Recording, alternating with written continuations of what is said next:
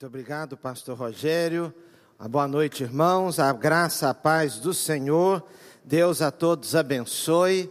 Um abraço aos irmãos que nos acompanham agora pela internet. Um abraço também ao meu amigo pastor Wander. Quero agradecer ao Senhor esta oportunidade de cultuarmos a Deus, agradecer à igreja, ao pastor pelo convite. Quero dizer aos irmãos que eu fiquei muito preocupado com agora à noite, procurei resolver alguns problemas antes de vir pregar aqui. É, eu fui com a minha esposa esses dias atrás num, num lugar e chegamos lá. Ela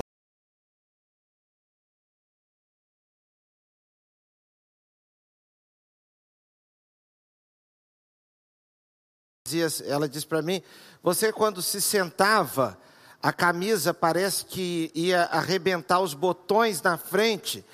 Ah, você ficou barrigudo. E eu resolvi esse problema, me vesti todo de preto hoje, porque eu escuto desde pequeno que preto emagrece a gente. Queria saber se os irmãos estão sentindo a diferença. Porque de manhã eu estava com outra cor. Né? É, real, pelo menos assim na imagem ali, eu estou me sentindo bem melhor mesmo. Recomendo a todos os irmãos e irmãs que tenham uma vida mais saudável assim como a minha, tá bom? Romanos capítulo 1. Romanos capítulo 1, nós vamos ler o verso 16.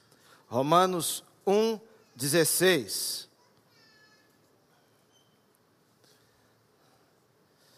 Romanos capítulo 1, verso 16.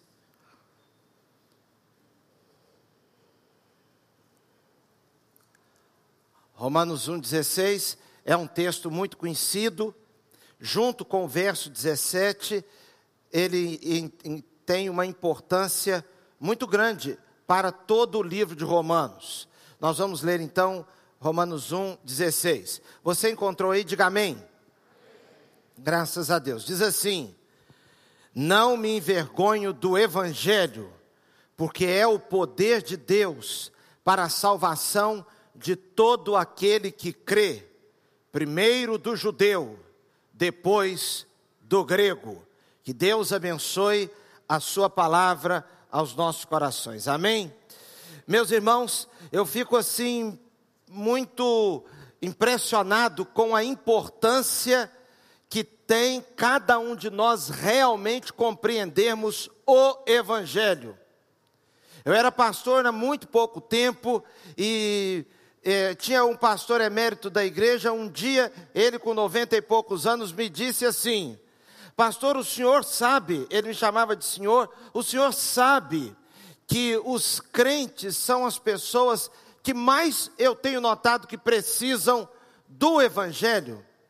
E de fato, meus irmãos, o fato de nós estarmos numa igreja, estarmos em cultos constantemente, não significa que nós compreendemos o Evangelho. O Evangelho precisa ser compreendido, o Evangelho precisa ser crido. Nós precisamos crer no Evangelho e precisamos receber o Evangelho pela fé. Você precisa compreender, você precisa crer e receber. Se você não compreender o Evangelho, não crer no Evangelho e não receber o Evangelho, a sua vida ela não terá a verdadeira, o verdadeiro progresso espiritual. Por que, que muitas vezes uma pessoa não muda? Isso tem a ver, meus irmãos, com a própria falta de compreensão do Evangelho. Por que, que algumas coisas ficam alojadas na alma durante muito tempo, e ainda que uma pessoa intelectualmente saiba entender que aquilo não convém, que aquilo é errado, mas ela não consegue retirar aquilo da vida. Uma vez perguntada se ela deve permanecer com aquele comportamento, se aquilo é certo ou se é errado, ela dirá que é errado, porque ela sabe que é errado, mas ela não consegue mudança de vida. Irmãos, o Evangelho tem um, tem um fator, tem um efeito de mudar de fato. E eu queria chamar a sua atenção para o seguinte: ele, o texto diz: porque não me envergonho do Evangelho. Nós estamos, irmãos, num dos escritos de Paulo. Paulo está escrevendo aos Romanos. É bom notar que não se envergonhar do Evangelho, e essa declaração feita aos Romanos tem um efeito especial. Os romanos crucificaram Jesus. A figura do Cristo, do Rei crucificado, era zombaria no meio dos romanos. Grafitos encontrados em épocas bem antigas revelavam, por exemplo, desenhos é, é, da crucificação, uma cruz, o Cristo sendo retratado, e a gente sente até um mal-estar até de contar isso, mas é apenas para contar, mas a cruz e nos grafitos o Cristo Senhor retratado como um, me perdoem até falar isso, mas é para explicar. É, Jesus retratado como um, um asno, como um burro, e alguém o adorando, para demonstrar, querendo dizer, que era uma absoluta insanidade, algo sem sentido, adorar o rei crucificado. Quando Paulo diz eu não me envergonho do evangelho, Paulo está lembrando que ainda que um determinado ambiente zombe do evangelho, chacote da mensagem do evangelho, o evangelho não perde o poder por isso. O evangelho, diz o apóstolo Paulo, eu não me envergonho do evangelho, porque é o poder de Deus. A palavra poder, meus irmãos, está ligada ao termo dínamos, ou dinamite para nós, que é o efeito dinâmico e é o efeito também de força. Porque o Evangelho, de fato, quando chega na vida de alguém, ele remove, destrói as barreiras, as, as pedras, as rochas, aquilo que parece impenetrável, o Evangelho alcança. O Evangelho alcança o mais íntimo da alma. Como diz a Bíblia, alma, corpo, alma e espírito juntas e medulas, querendo dizer que vai às entranhas do ser humano, no mais íntimo. E o Evangelho é poder. Aqui, meus irmãos, a próprio termo Evangelho dentro do contexto da carta aos Romanos também, é muito importante de ser entendido. Por quê? Porque a palavra evangelho tem uma ligação na história do Império Romano. Eu pediria o Diego para me ajudar e colocar um slide que eu pedir a ele, pedi a ele, para que os, eu vou fazer a leitura e os irmãos podem acompanhar. Dizia assim a inscrição de Priene: a providência criou o mais perfeito bem para a nossa vida. Encheu Augusto de virtudes para o bem da humanidade e enviou a nós aquele, aquele e aqueles depois de nós um Salvador que acabou com a guerra, estabeleceu todas as coisas, visto que o dia do nascimento de Deus Deus com minúsculo aí, porque isto é de Augusto, marcou para o mundo o início da boa nova, ou evangelion, por meio de sua vinda.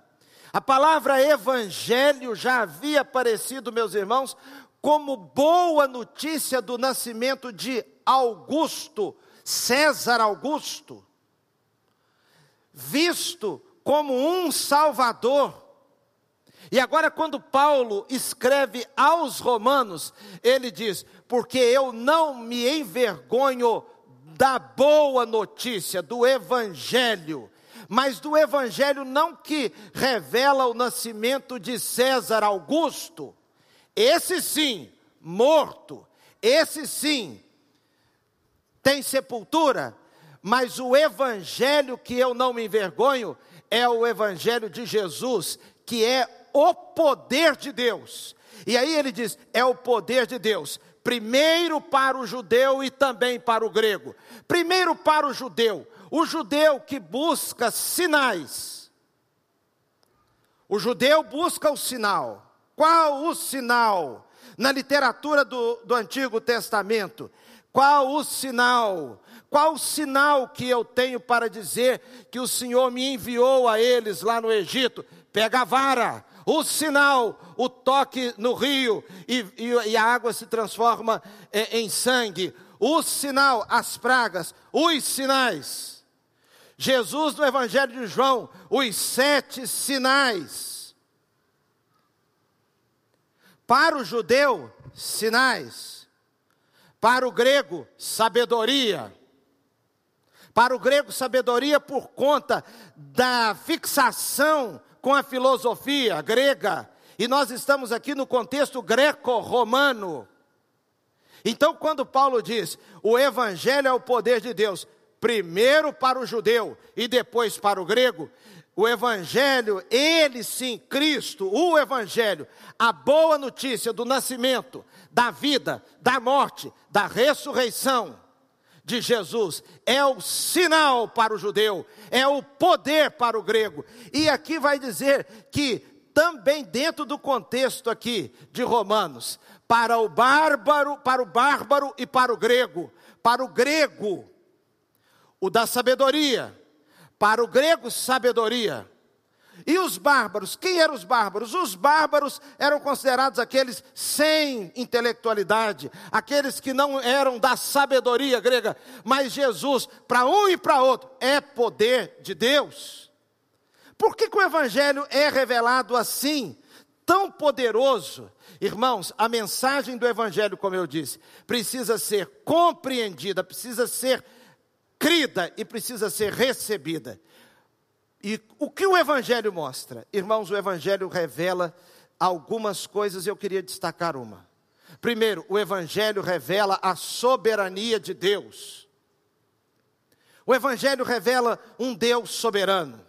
O Evangelho não revela um Deus atônito, perdidão no mundo, inoperante, confuso com as circunstâncias, pego de surpresa.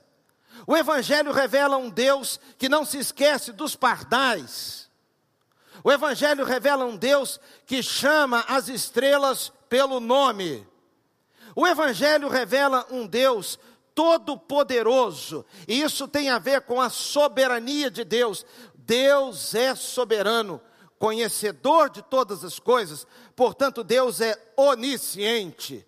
Deus é onipotente, todo-poderoso. O poder de Deus está ligado à sua soberania. Ele é soberano porque é todo-poderoso. Ele é soberano porque conhece todas as coisas.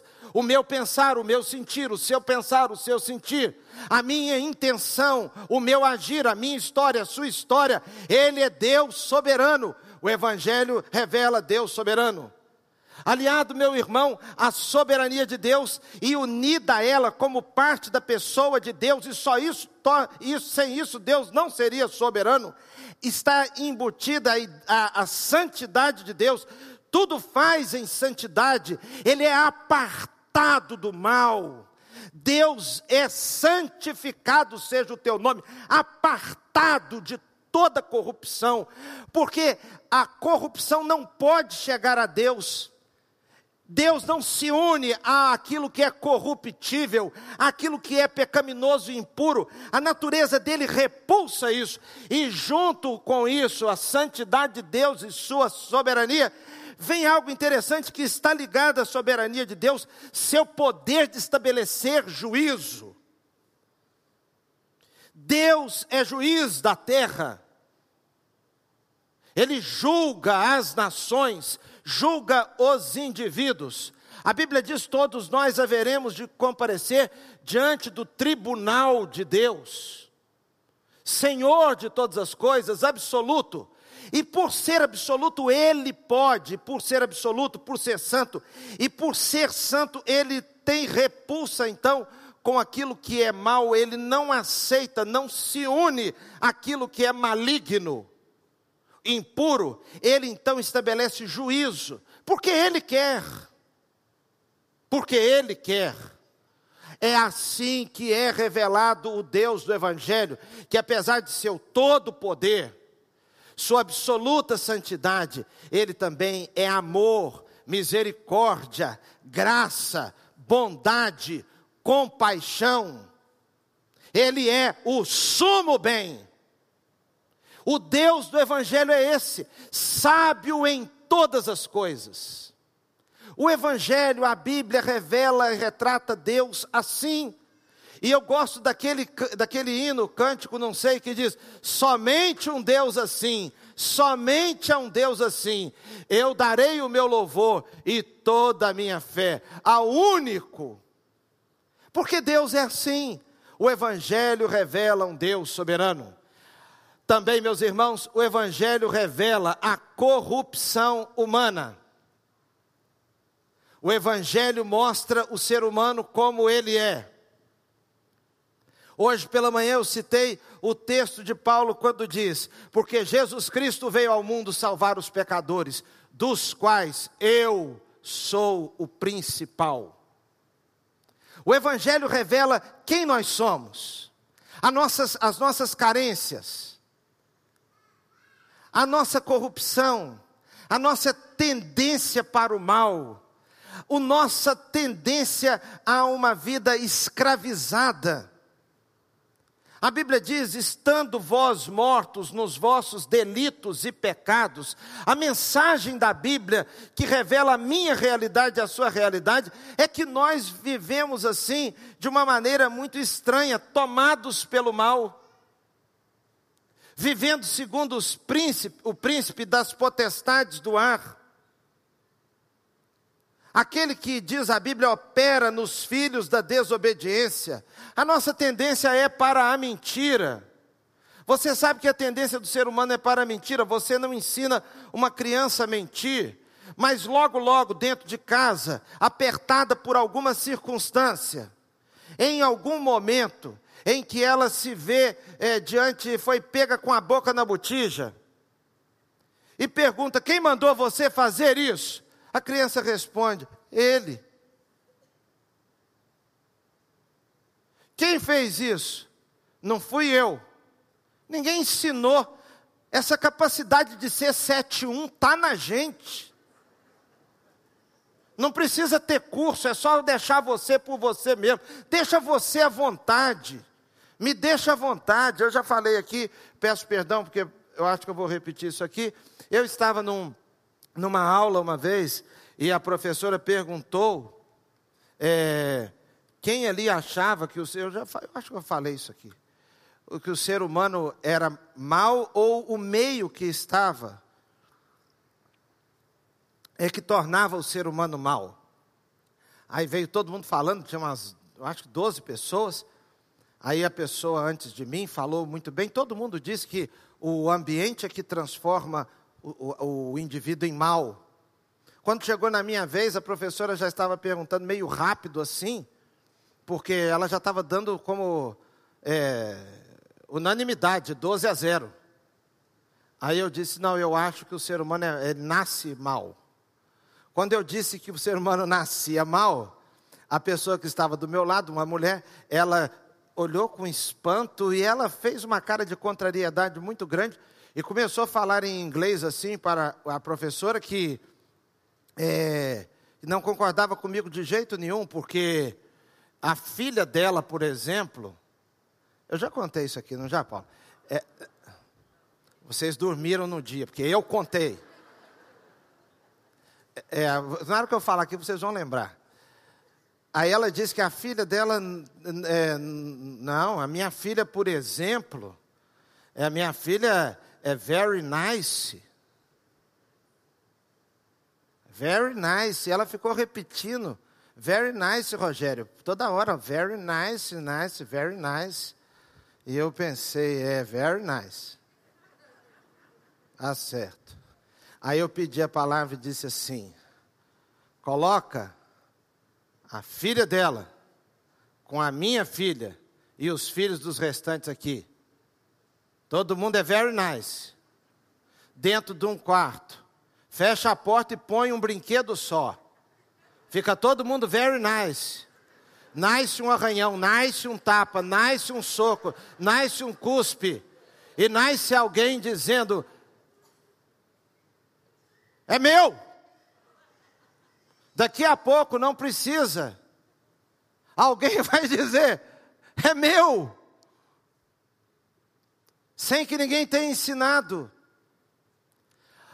Quando o Evangelho me mostra que eu sou pecador, eu, o Evangelho coloca sobre mim a responsabilidade que eu mereço, e eu acordo para a vida, e eu não preciso culpar mamãe, eu não preciso culpar papai, eu não preciso culpar o ministro da Educação, eu não preciso eh, culpar o governador ou o presidente, eu não preciso culpar os meus vizinhos, eu não preciso culpar minha avó, eu não preciso culpar minha esposa, eu não preciso culpar meus filhos, eu não preciso culpar a igreja, eu percebo que o pecado é como a Bíblia diz, ele surge, ele tem início num desejo, num desejo mal.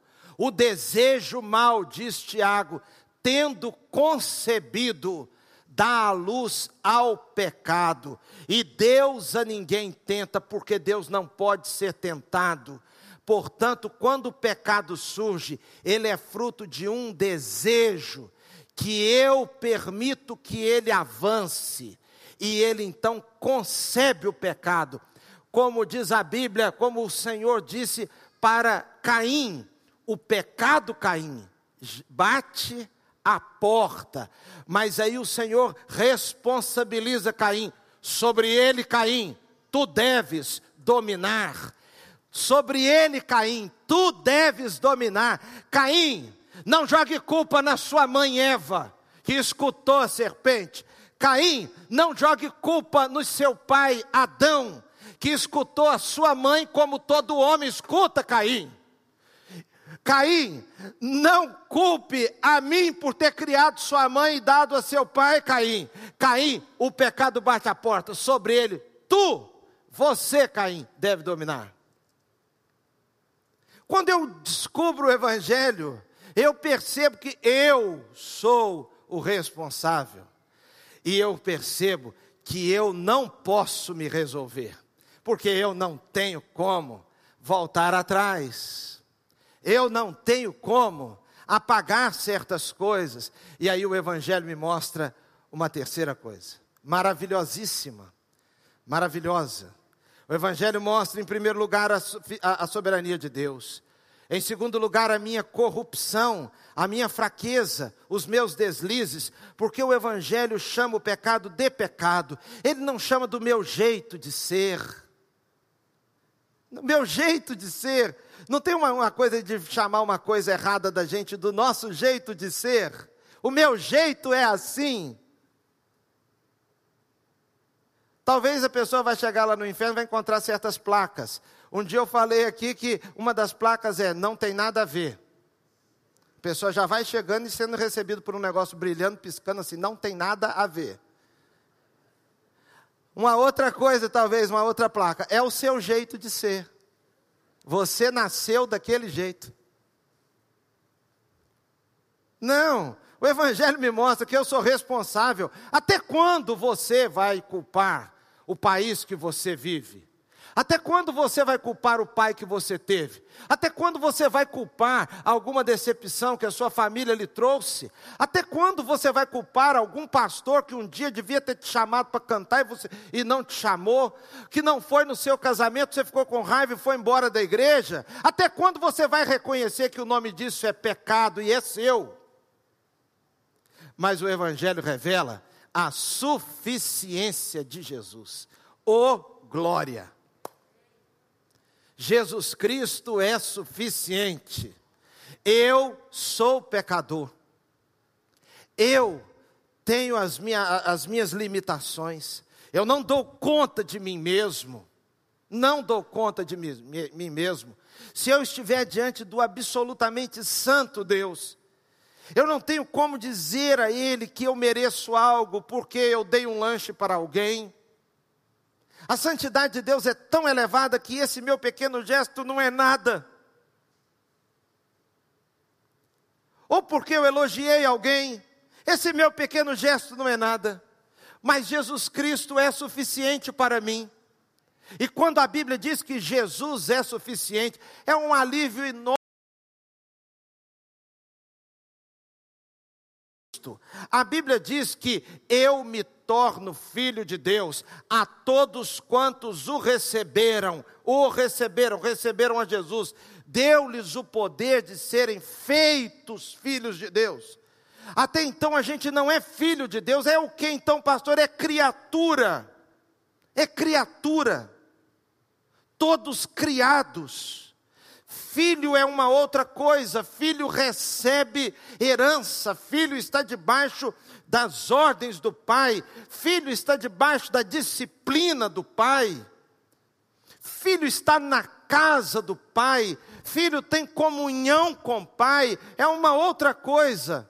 Filho precisa obedecer ao pai, filho precisa honrar ao pai. O nosso relacionamento com Deus, em termos de obediência, comunhão, honra, herança, dependência, sustento, é porque é nosso pai.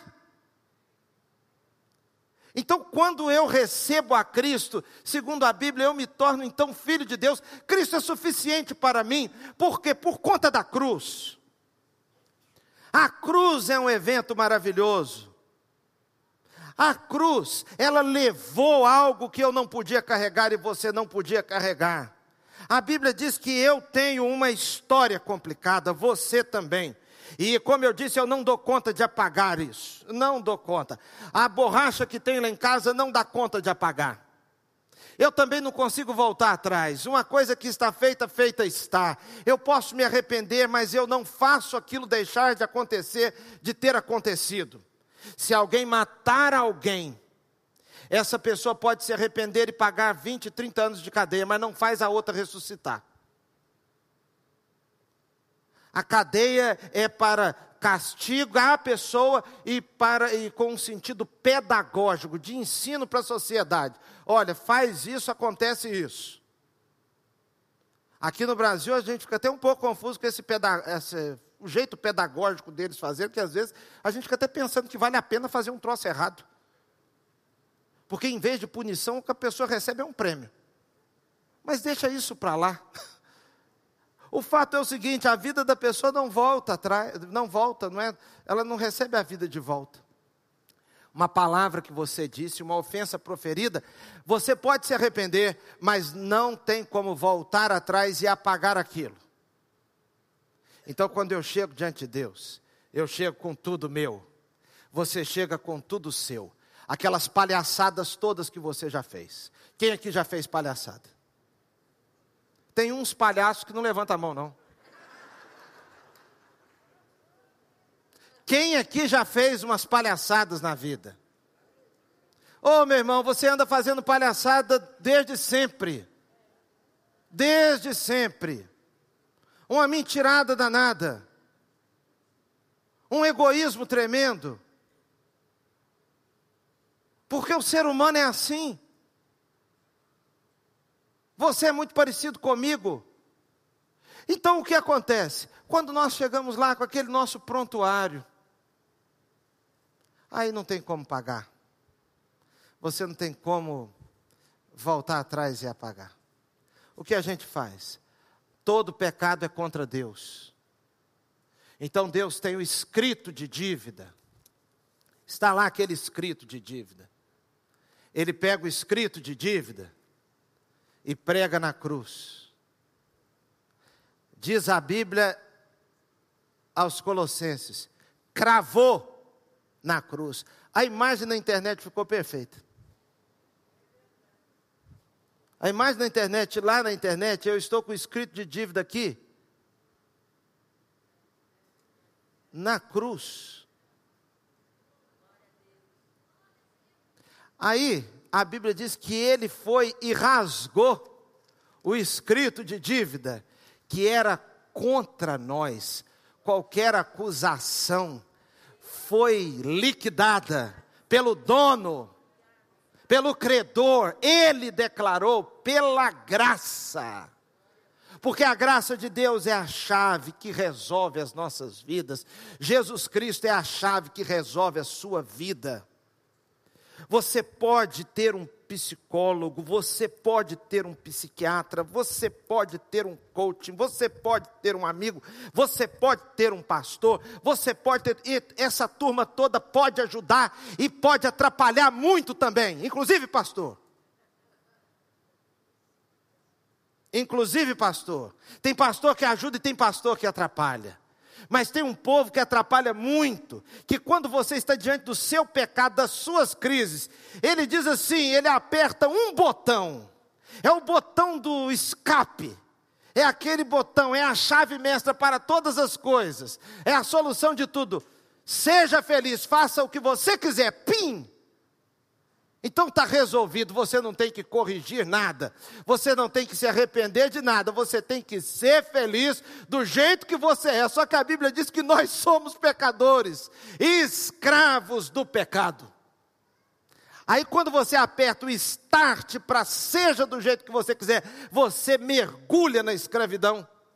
Mas existe um libertador, Jesus de Nazaré, o moço da Galileia. Conhecereis a verdade, e a verdade vos libertará.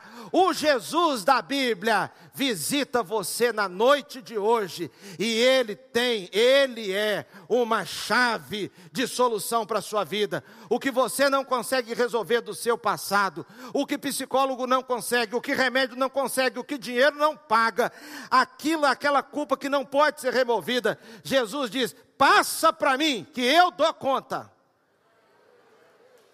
Jesus dá conta. E nós vamos vivendo pela graça. O Evangelho mostra a suficiência de Jesus. Vinde a mim, todos que estáis cansados e oprimidos, e eu vos aliviarei. Aquele que vier a mim, de maneira nenhuma o lançarei fora. Quem tem Jesus tem tudo, quem não tem Jesus não tem nada.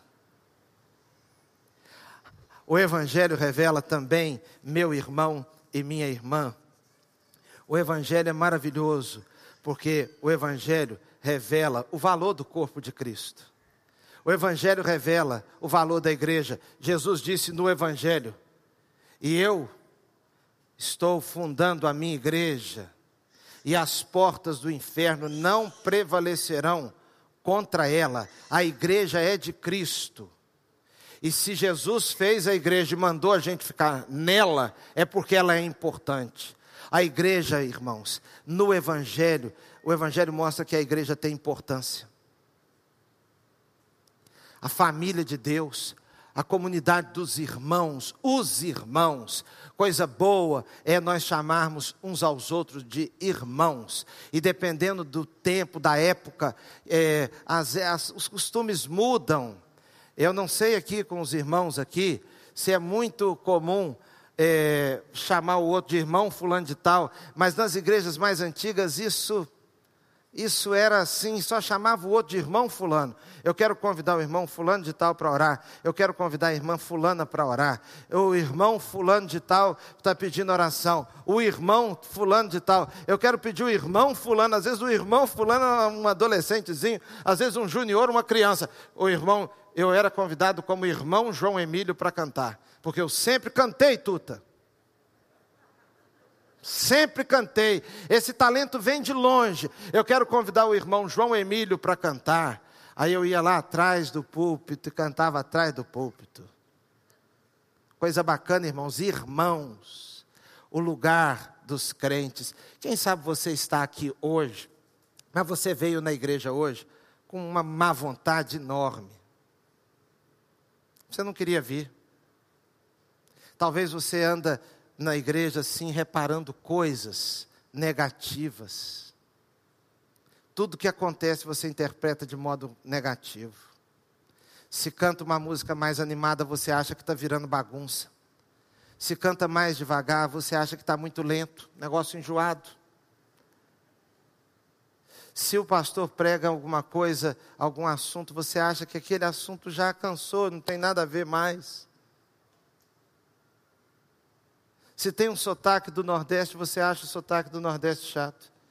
Se tem o sotaque de São Paulo, você acha o sotaque de São Paulo chato. Se tem o sotaque de Minas Gerais, aí é pior ainda. Se tem não sei o que, tudo para você está ruim. Sabe como é o nome disso? Pecado. Nada está bom. Você sai do culto e as pessoas estão dizendo, mas que bênção, que bênção, graças a Deus. E você está assim, que bênção, gente, que isso, gente? Acorde, teve bênção nenhuma, não? Bênção como assim? Pessoas falam as coisas, irmãos, assim, sem refletir. Eu, a gente ouve constantemente, assim, vira e mexe, alguém diz, as pessoas da igreja são piores do que as do mundo. Será? Você conhece o mundo? Você sabe o que está falando? Isso aqui é igual a arca de Noé. O convívio na arca de Noé deve ter sido uma coisa tremenda, irmão, sem desodorante nenhum para ninguém.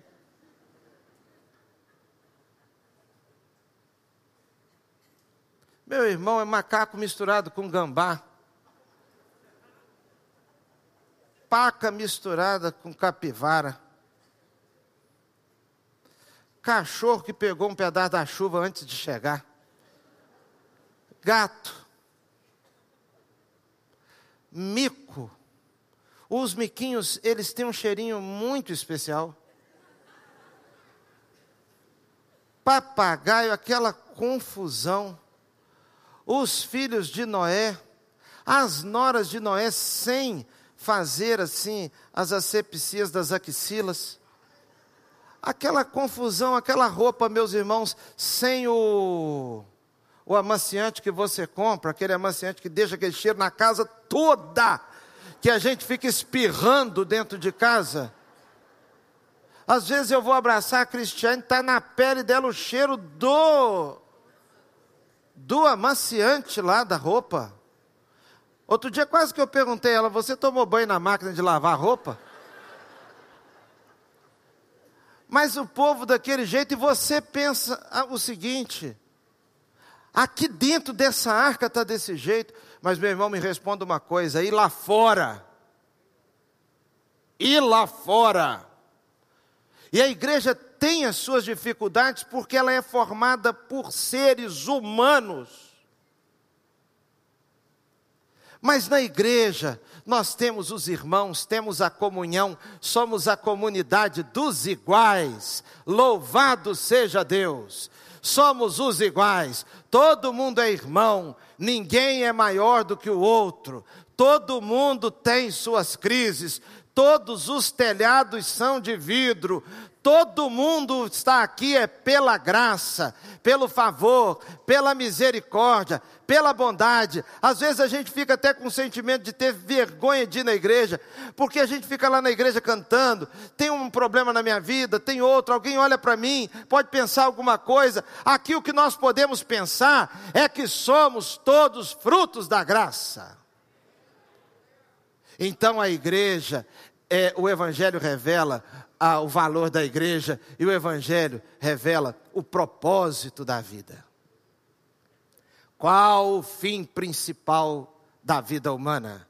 O Catecismo de Westminster responde assim: o fim principal da vida é, olha que bonito, glorificar a Deus e desfrutá-lo para sempre.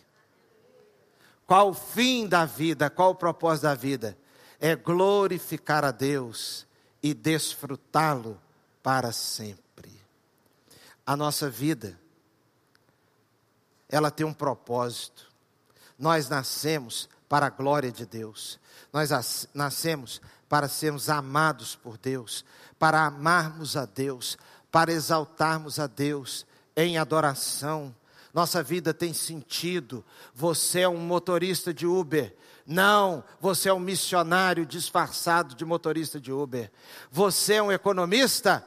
Não só isso. Você é um missionário disfarçado de economista. Você é um feirante? Não, você é um missionário disfarçado de feirante. Você é uma enfermeira e louvado seja Deus pela vida das enfermeiras e dos enfermeiros. Louvado seja Deus. Você é uma enfermeira, um enfermeiro? Você é, mas você é um missionário, sobretudo, disfarçado de enfermeiro, disfarçada de enfermeira, para a glória, para o louvor da Sua graça, nós fomos criados. O Evangelho então mostra que a vida não é nossa, a vida é de Deus. Se alguém quiser ganhar a vida, a perderá. Mas se alguém perder a vida por mim, a achará. O Evangelho revela então que eu, eu não sou dono de nada, eu pertenço a Deus. Tudo, minha história, minhas crises, as minhas faltas de conserto, entreguei tudo. Minhas virtudes, entreguei tudo. Meus talentos, entreguei tudo. Sua fa minha família, entreguei tudo. O carro, entreguei. A casa, entreguei. Os sonhos, entreguei. Não pertenço a mim mesmo. O Evangelho exalta a Deus. O Evangelho é importante por isso. E eu gostaria de desafiar você nesta noite a olhar para a mensagem do Evangelho e entender, crer e receber. O Evangelho, como boa notícia, se resume a uma pessoa. A irmã no louvor falou ainda há pouco uma coisa que eu falei, amém, ali altão. Ela disse que, nós, nós, como ela falou, é, ela disse que nós cremos num. Cadê ela? Fala de novo. Exatamente. Estava só fazendo um teste para ver se a irmã lembrava. A nossa esperança não é um conceito. A nossa esperança é viva. É isso mesmo? Nossa esperança é viva. Nossa esperança é uma pessoa.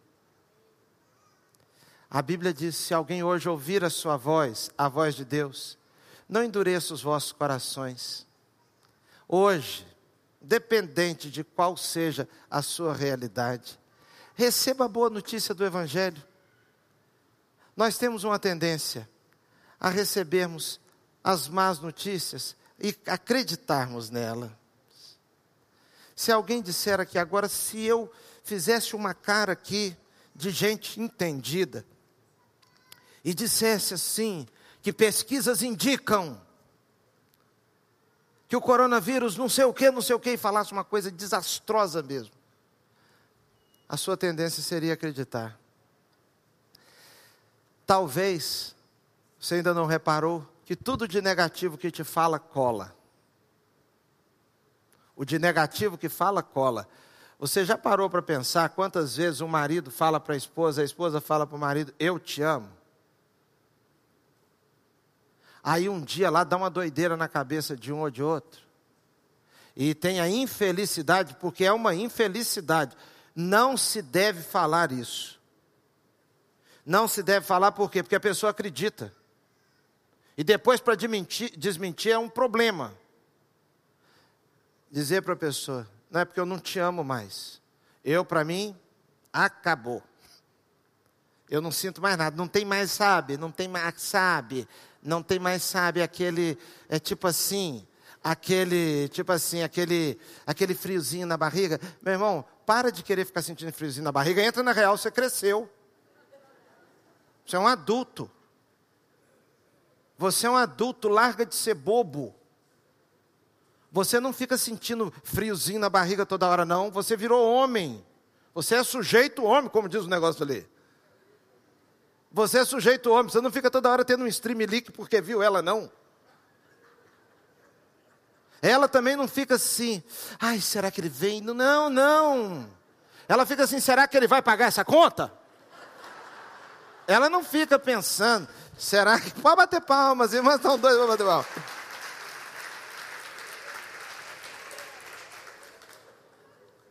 A gente não fica sentindo stream leakzinho toda hora assim, não. É uma coisa o quê? É uma coisa sólida. Uma coisa normal. É aquela paixãozona assim, aquele amorzão. Tipo o que a Cristiane sente por mim, Clécio. Aquela coisa extraordinariamente assim, removível. Só que não fica fazendo muito espetáculo, não. É uma coisa assim, normal. Entendeu? Eu vou com o meu jeito assim e ela vai aceitando. E é uma coisa que às vezes parece que está mais no sentimento e outra hora está mais na razão. Porque a gente ama com a cabeça. A gente ama com a cabeça. Ah, mas o meu coração, seu coração é enganoso. Você para se apaixonar, pouco custa. Por alguma coisa, por alguém assim que não tem nada a ver. Eu conheço uma pessoa que se apaixonou por uma, por uma apresentadora do jornal. É verdade mesmo, verdade mesmo. A, apaixonado mesmo por uma determinada apresentadora de um jornal. Isso é o que? Isso é o coração, sei lá o que, que é. Então, você receba o Evangelho, porque às vezes você recebe aquela palavra, não te amo mais, mas e a palavra que diz? Deus amou o mundo de tal maneira que deu o seu Filho unigênito, para que todo, não diz todos, todo, todo, se fosse um só o todo, Jesus Cristo viria por ele todo, um. Para que todo aquele que nele crê não pereça, mas tenha a vida eterna. Eu queria orar com você, desejo orar com você e pedir a você o que eu pedi hoje de manhã. Nunca diga, a minha vida está detonada, a minha vida está acabada. Não diga isso por pelo menos uma razão. Não é verdade. A sua vida está em Cristo. Eu quero orar com você e quero lhe convidar a entregar a sua vida a Cristo nesta noite. Você que nos acompanha pela internet, se você está afastado do Evangelho, eu quero lhe convidar a passar uma mensagem, um e-mail para onde aqui, Pastor Paulo? Vai aparecer embaixo, na tela, um, é um número de, é um número de WhatsApp eu estou vendo ali, olha, 21 98505 4221. Você pode passar uma mensagem e dizer: Eu quero me entregar a Cristo outra vez, eu quero voltar para Jesus. Eu quero ter o Evangelho, acolher o Evangelho na minha vida mais uma vez. Quem sabe você eh, nunca tomou uma decisão, mas está tomando agora a decisão de entregar a sua vida, de crer no Evangelho. O Evangelho é uma boa notícia. Você já está cansada, cansado das más notícias. E você que está aqui nesta noite, dentro deste templo, eu quero lhe convidar a voltar para Jesus agora, neste momento. Você se reconciliar hoje. Você que deseja entregar a sua vida nas mãos de Deus, aceitar o Evangelho e reconhecer: eu não quero ser mais meu eu quero ser de Jesus. Para mim, o viver é Cristo. Eu quero convidar você também a tomar essa decisão. Quero pedir a, a todos que fechem os seus olhos. E se você que está aqui no templo deseja se reconciliar com Cristo, ou deseja entregar a sua vida a Jesus, entregar a sua vida nas mãos de Deus e dizer, pastor, ore por mim, ore por mim, eu estou precisando de oração. Eu estou precisando ter uma experiência real com o Evangelho, com Deus. Eu quero convidar você que está retornando para Jesus ou quer entregar a sua vida a Cristo nesta noite. Levante a sua mão onde você está. Eu quero orar daqui por você. Não vou te convidar para vir aqui porque não pode.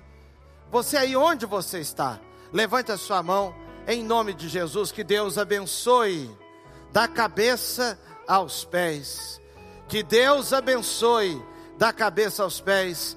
Que Deus abençoe lá. Que Deus cuide da sua vida, querida. Cuide da sua família, do seu presente, do seu futuro. Lá atrás, que Deus abençoe e te dê tudo que você necessita. E tudo que necessitamos é Cristo. Cristo é tudo para nós. Quem mais deseja levantar a sua mão agora, entregando a sua vida a Cristo ou reconciliando-se, que Deus te abençoe, meu querido. Deus abençoe você, viu? Deus cuide da sua vida, lhe proteja, te livre de todo mal e de todo perigo, supra a sua vida de todo bem. Que Deus abençoe você, querida, que está levantando a mão junto aí, deve ser seu marido. Que Deus te abençoe grandemente. Deus abençoe sua casa sua saúde física, emocional, espiritual. Que Deus abençoe aqui, querido. Que Deus te abençoe grandemente. Que Deus lhe dê tudo que você necessita. Que o Evangelho entre na sua vida, frutifique, floresça e frutifique. Deus abençoe as duas mãozinhas lá atrás. Que Deus lhes conduza pelas mãos e lhes dê saúde lhes dê o futuro que Ele tem para vocês. Recebam a bênção de Deus em suas vidas. Que Deus te abençoe, minha querida. Deus abençoe sua vida em todos os sentidos. Abraça o Evangelho de todo o coração. Jesus é a melhor escolha. Jesus é o maior tesouro. Que Ele seja o tesouro da sua vida. Quem mais deseja tomar uma decisão ao lado de Jesus, Deus te abençoe, querido. Deus abençoe você. Que o Senhor te livre de todo mal. Que Deus edifique a sua vida sobre a rocha que é Ele mesmo. Alguém está conosco, lá no canto, aquela mão levantada. Que Deus abençoe, querido. Deus cuide da sua vida. Que você receba da parte de Deus tudo o que você necessita. Eu quero convidar os irmãos para nós ficarmos em pé agora e eu vou orar pelos irmãos que levantaram as mãos daqui a pouquinho. Vamos adorar a Deus?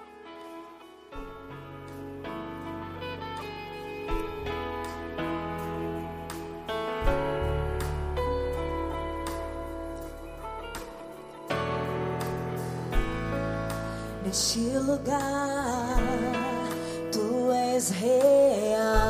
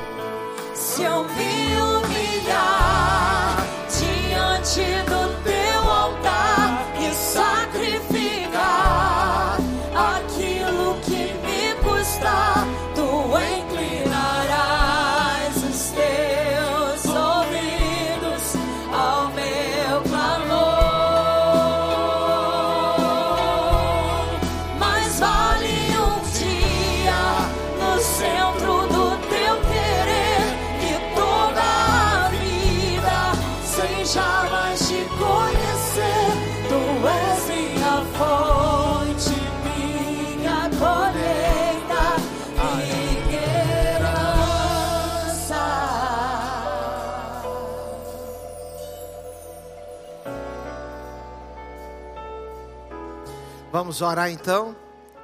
Olha, eu quero pedir a você que levantou a sua mão, sendo porque você está entregando a sua vida a Cristo ou porque está se reconciliando, você precisa se firmar, se firmar mesmo.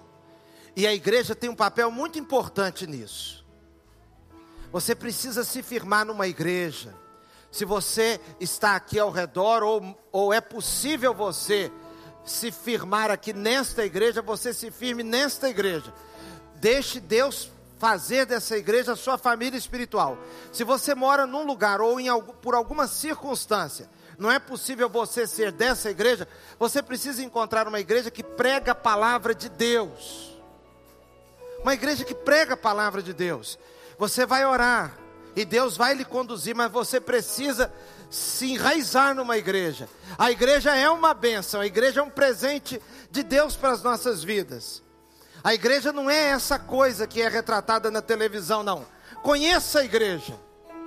A igreja é cheia de gente maravilhosa. Nessa igreja aqui, há pessoas maravilhosas que vão enriquecer a sua vida em todos os sentidos. Então, se firme na igreja. Não deixe que os problemas te afastem de Cristo. Não deixe também que alguma coisa que alguém fizer, alguém que não te cumprimentou, alguém que não te convidou para um aniversário, uma bobeira assim, não se deixe afastar de Jesus por causa dessas bobeiras. Firme a sua vida, e o Senhor vai dar a você aquilo que o Evangelho concede, para a honra e glória do nome dEle.